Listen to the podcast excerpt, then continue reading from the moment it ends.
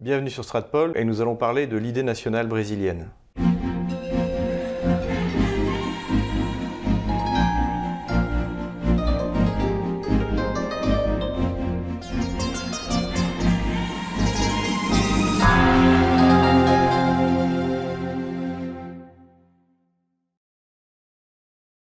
Nicolas Dolo, bonjour. Bonjour Xavier.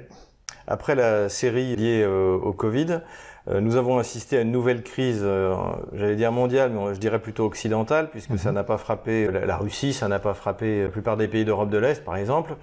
C'est la question du Black Lives Matter. Je voulais savoir si déjà cette crise américaine que l'Amérique nous a exportée a eu des conséquences au Brésil. Est-ce qu'il y a eu des, des, des presque pas, presque pas presque pas, ce qui peut paraître curieux dans un pays qui a l'image d'être ce grand pays du métissage, euh, même dans certains milieux, euh, qui a l'image d'être une petite Afrique, euh, image.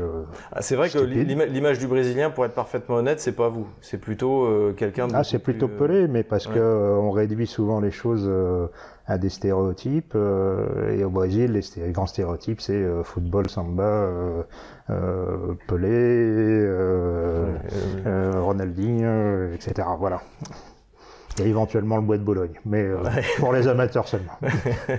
donc, euh, donc, en fait, est-ce est que ça veut dire qu'en fait, il n'y a, a, pas de question raciale au Brésil? Est-ce que euh, comment ça se passe? On peut pas dire qu'il n'y a pas de question raciale, mais elle existe sans exister. le Brésil, pour commencer, on va commencer par ça, est un pays qui compte pour presque moitié d'une population blanche. On est à 47% d'Européens. Euh, ah, c'est pas du tout l'image qu'on en a. pas du euh, tout. Et on est à moins de 15% de population noire noire. Entre les deux, énormément de métis. Qui sont descendantes euh, d'esclaves Qui sont en général descendants mmh. d'esclaves. Euh, et qu'on enfin, sur les, pour les populations vraiment noires, qu'on trouve très très concentrées sur le nord-est et en particulier l'état de Bahia, pour des raisons historiques, parce que l'état de Bahia était un état abolitionniste et les, les esclaves qui qui s'enfuyaient de, de, plantations venaient former des communautés libres sur le territoire de l'État de Bahia et ils sont restés. La ville Salvador de Bahia, qui est la, capitale, euh, compte à peu près 80% de population noire, mais c'est un cas vraiment unique pour une grande ville, euh, pour une grande ville donc, donc 47% de blancs, 15% de noirs. Euh... Un peu moins même. Voilà, un peu moins. Et le reste des métis? Beaucoup de métis. Et puis des populations euh, à quelques pourcents de la population que, que les gens soupçonnent pas, à savoir euh, des Libanais, des Syriens, ouais. euh, grosse communauté dans le sud du Brésil, et des Japonais. La plus grosse communauté japonaise en dehors du Japon n'est pas aux États-Unis, contrairement à, ce que les gens pourraient penser, elle est au Brésil. Mais il y a eu des euh, pas, pas de Japonais en poste à grande responsabilité, mais des Libanais, euh, il y en a eu quelques-uns, euh, en Argentine aussi. Hein, Alors je vais faire une question un peu provocatrice. Est-ce que ce qui n'a pas marché en France, c'est-à-dire l'assimilation, l'intégration, on appelle ça comme on veut, républicaine, a fonctionné au Brésil? Oui. Oui, oui. le Brésil est un pays qui a une capacité d'intégration absolument phénoménale. au Brésil, tout le monde, tout le monde se sent brésilien. Personne ne vous dira, je suis noir avant d'être brésilien, japonais avant d'être brésilien, ça n'existe pas. Les gens sont profondément patriotes, se sentent profondément appartenir à cette terre.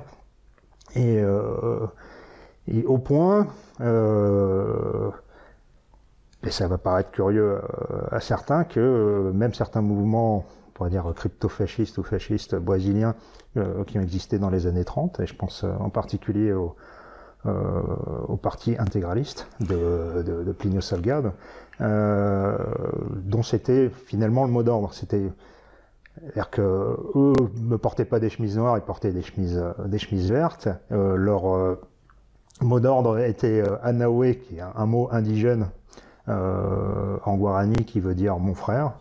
Et, leur philosophie de départ était de réclamer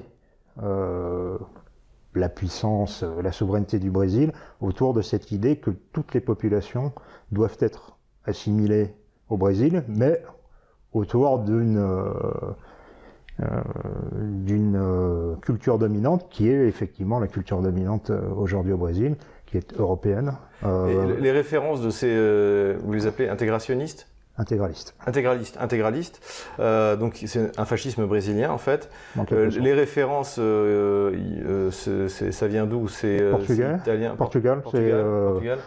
influencé par, influencé non pas par Salazar, mais par un mouvement, un mouvement proche de, Salazar de l'époque, qui était le même chose, le parti intégraliste lusitanien, très chrétien comment dire, un mouvement bien bien particulier euh, qui s'est euh, un peu perdu avec le temps et qui euh, qui n'a jamais réussi à vraiment influencer le, pouvoir en place parce que dans le même temps au Brésil vous aviez également une dictature qui s'est mise en place, celle de, Getúlio Vargas, dont les, les, penchants étaient un peu les mêmes, mais qui tolérait mal. Dictature militaire. Non, non. Dictature civile. Euh, mais de l'État nouveau.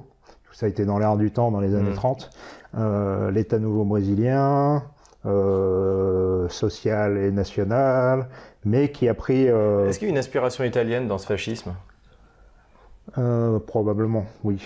Probablement. Mais pas ouverte. pas vraiment ouverte, mais probablement pour une très bonne raison, c'est que ce mouvement il est né dans, dans la zone de São Paulo, sud du Brésil, qui est la zone la plus européenne euh, du Brésil où on compte énormément, énormément d'Italiens. Il y a des millions euh, et des millions de descendants d'Italiens et des, tas de gens qui, d'ailleurs, détiennent des passeports italiens dans, euh, la, région. À San Paolo même, un dicton populaire dit que quand on est pauliste ou paulistane de San Paolo, on est soit italien, soit fils d'italien.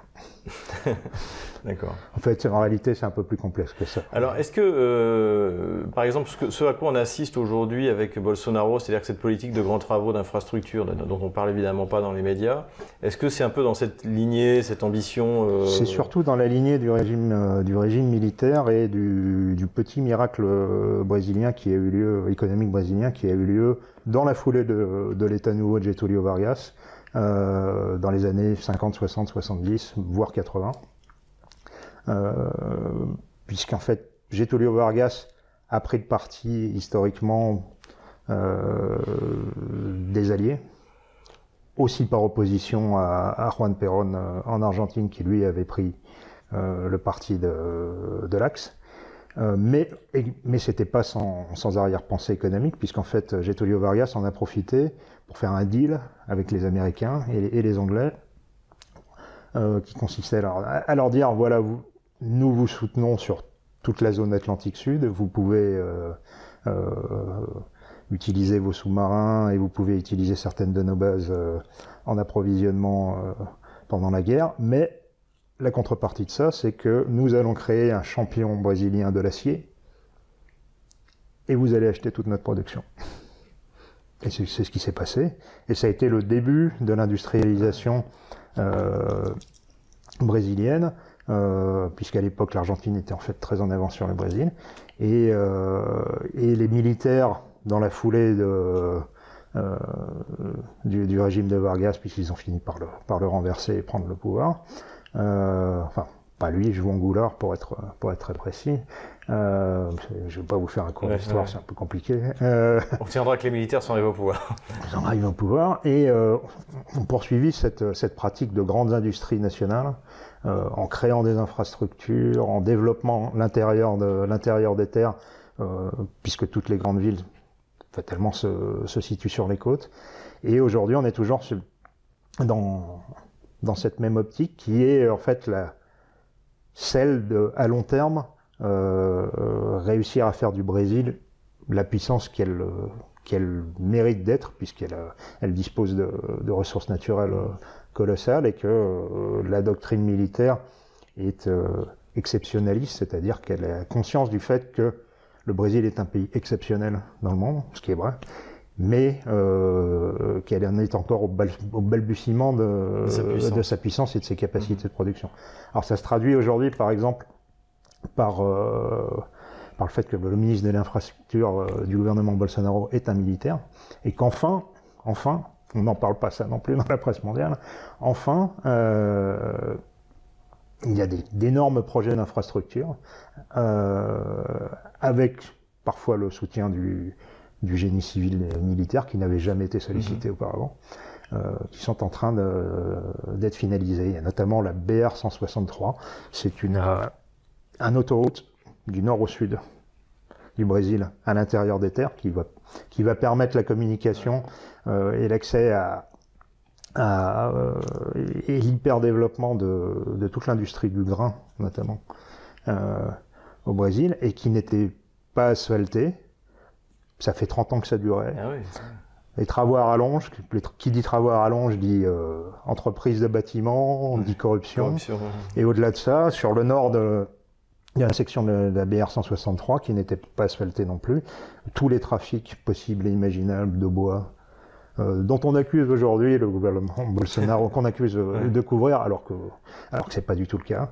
Euh, et donc euh, ça, ça va permettre euh, d'une euh, le développement de, des industries grains, de, de deux l'arrêt net de tous ces trafics de bois.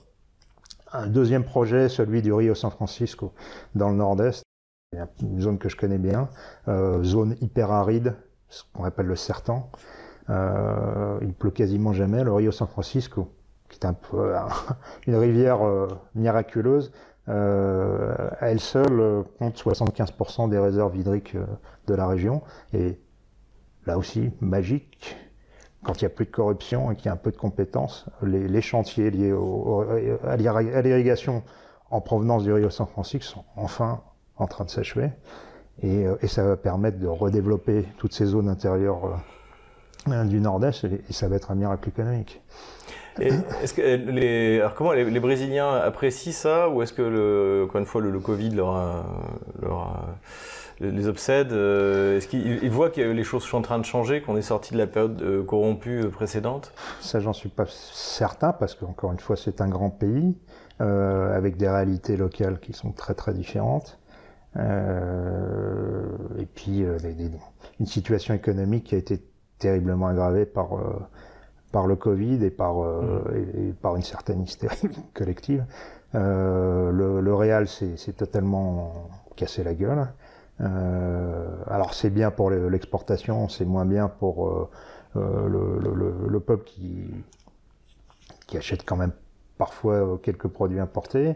Euh, c'est catastrophique pour l'industrie euh, euh, euh, du tourisme à l'export. Ouais, pour les, les, les, les, voyageurs brésiliens qui aiment, qui aiment venir faire leur shopping en Europe et, et aux États-Unis, c'est une catastrophe. Mais euh, surtout, les, les taux de chômage ont explosé. Euh, euh, ça menace la sécurité, alors que d'énormes progrès avaient été réalisés en la matière, avec notamment l'année dernière une chute de 25% des homicides. On avait parlé dans une de nos 25% des homicides, c'est colossal.